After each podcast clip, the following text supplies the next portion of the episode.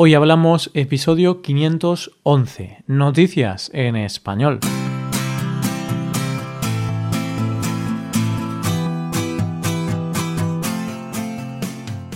Bienvenido a Hoy Hablamos, el podcast para aprender español cada día.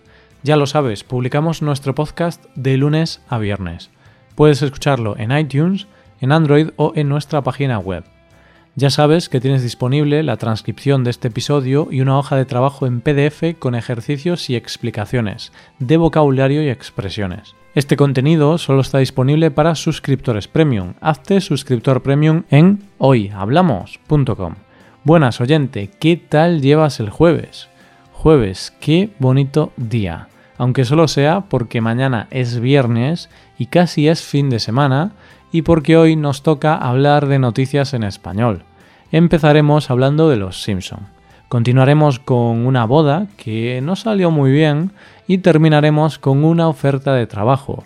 Hoy hablamos de noticias en español.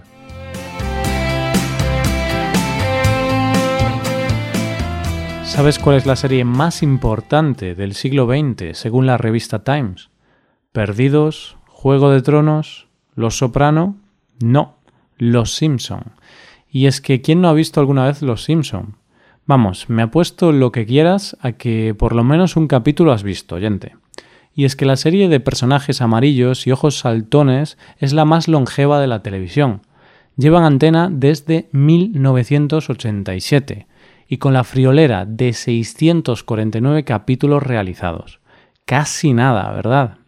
La serie es todo un éxito tanto que todos los personajes conocidos sueñan con que los incluyan en la serie, además de haberse convertido en una especie de gurú del futuro, ya que dicen que predijo cosas como por ejemplo que Donald Trump sería presidente de los Estados Unidos. Pero la noticia viene porque por primera vez se ha realizado una tesis doctoral sobre el mensaje y los guiones de la serie, y la ha realizado un español, el zaragozano Alejandro Tobar. Y tú puedes pensar, ¿Una tesis? A ver, sí, es una buena serie, pero no deja de ser una serie y no da para más. Pues sí, da para una tesis. De hecho, le ha llevado más de tres años y un total de 437 páginas, que no está mal, ¿verdad? La tesis se ha leído en la Universidad de Málaga y lleva por título Los Simpson y la representación de tres problemáticas esenciales de la sociedad contemporánea, medios de comunicación, emprendimiento y género.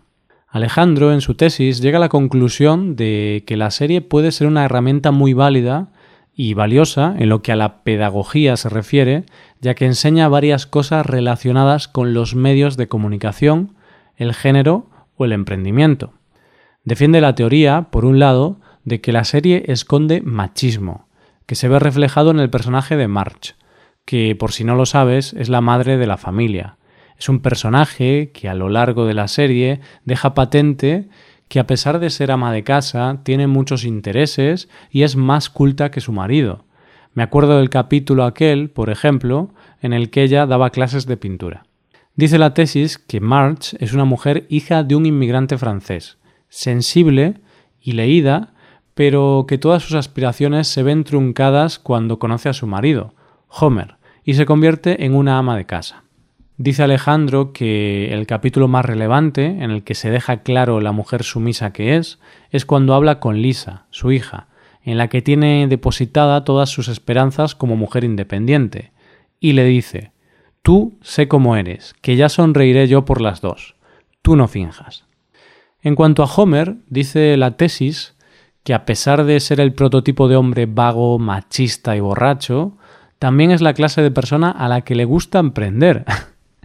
Y es que si algo caracteriza a este personaje es que siempre está ideando cosas nuevas. Qué mítico es el capítulo del tomaco, cuando inventa la mezcla de tomate y tabaco. Dice Alejandro que Homer emprende sin método, por ciencia infusa y con un solo objetivo, ganar mucho dinero. ¿Acaso no es esa la idea de cualquier emprendedor? Encontrar un nicho de mercado o lo que es lo mismo, eso en lo que nadie había pensado y no está explotado y ganar dinero. Homer lo encuentra cuando ve un filón en los matrimonios homosexuales y se ordena sacerdote, o cuando nieva y se compra una máquina quitanieves. La serie también hace una crítica al periodismo. Llama la atención la televisión infantil que ven los niños de Springfield, ya que su ídolo es Krusty el payaso, que no deja de ser un borracho y tirano, vamos, lo contrario a lo que debería ser un modelo para los niños. Antes decíamos que la serie es como una visionaria del futuro, y en efecto, cada vez que pasa algo un poco extraño en el mundo, siempre hay alguien que dice Eso ya lo dijeron en Los Simpson. Pues bien, en la tesis también se da una explicación para esto, y es que los guionistas llevan a la sociedad al esperpento y plantean cosas inverosímiles. Y claro, como en el mundo pasan cada vez más cosas inverosímiles, indudablemente antes ya se les había ocurrido eso a los guionistas. Y es que la realidad, al final, siempre supera la ficción. Lo que está claro es que la tesis demuestra que a nivel pedagógico la serie nos enseña de manera divertida y satírica una visión dura del mundo. La mujer, que a pesar de estar más preparada que el marido, se tiene que supeditar a él, el hombre no muy listo, pero que es capaz de vender ideas y que se las compren, y niños educándose con la televisión con referentes de dudosa reputación. La verdad es que es un poco duro analizar la serie así, ¿no te parece? Pero bueno, que nos sirva, aunque sea para ser más críticos con lo que vemos y aprender a valorar los mensajes que nos dan sin darnos cuenta. La próxima vez que vea un episodio de Los Simpson, prestaré atención a este tipo de cosas pues hasta ahora mm, nunca había reflexionado sobre ello. Vamos con la siguiente noticia. ¿Quieres casarte conmigo? Qué pregunta tan importante, ¿verdad? Son solo tres palabras, pero suponen un paso de cruda importancia en tu vida. Siempre vemos esas imágenes en las películas y todo es amor y felicidad. Pero claro, la película se acaba ahí y nadie te cuenta lo que viene después. Nadie te cuenta el estrés que supone organizar una boda. Ceremonia, vestido, regalos, convite, flores, DJ, miles de cosas que preparar y es que si lo analizas bien es como organizar la cena y fiesta perfecta para cientos de personas. Qué agobio, ¿no? Pero la humanidad es muy sabia y ha inventado una de las cosas más útiles de la historia, las empresas de Wedding Planner o en español de toda la vida, las empresas de organización de bodas. Y aunque suene tan chulo eso de wedding planner, no es otra cosa que unas personas que contratas y ellas se encargan de todo. Te preparan la boda, tú llegas y te casas. Perfecto, ¿no? Bueno, perfecto, lo que se dice perfecto puede que no siempre lo sea. Y si no, que se lo digan a una pareja de filipinos que para el día de su boda confiaron en una wedding planner y la verdad es que la cosa mm, mm, mm, no salió muy bien. La historia empieza con Shine Tamayo y su ya esposo John Chen. La pareja había pagado una considerable cantidad de dinero a una organizadora de bodas para que les preparara la boda.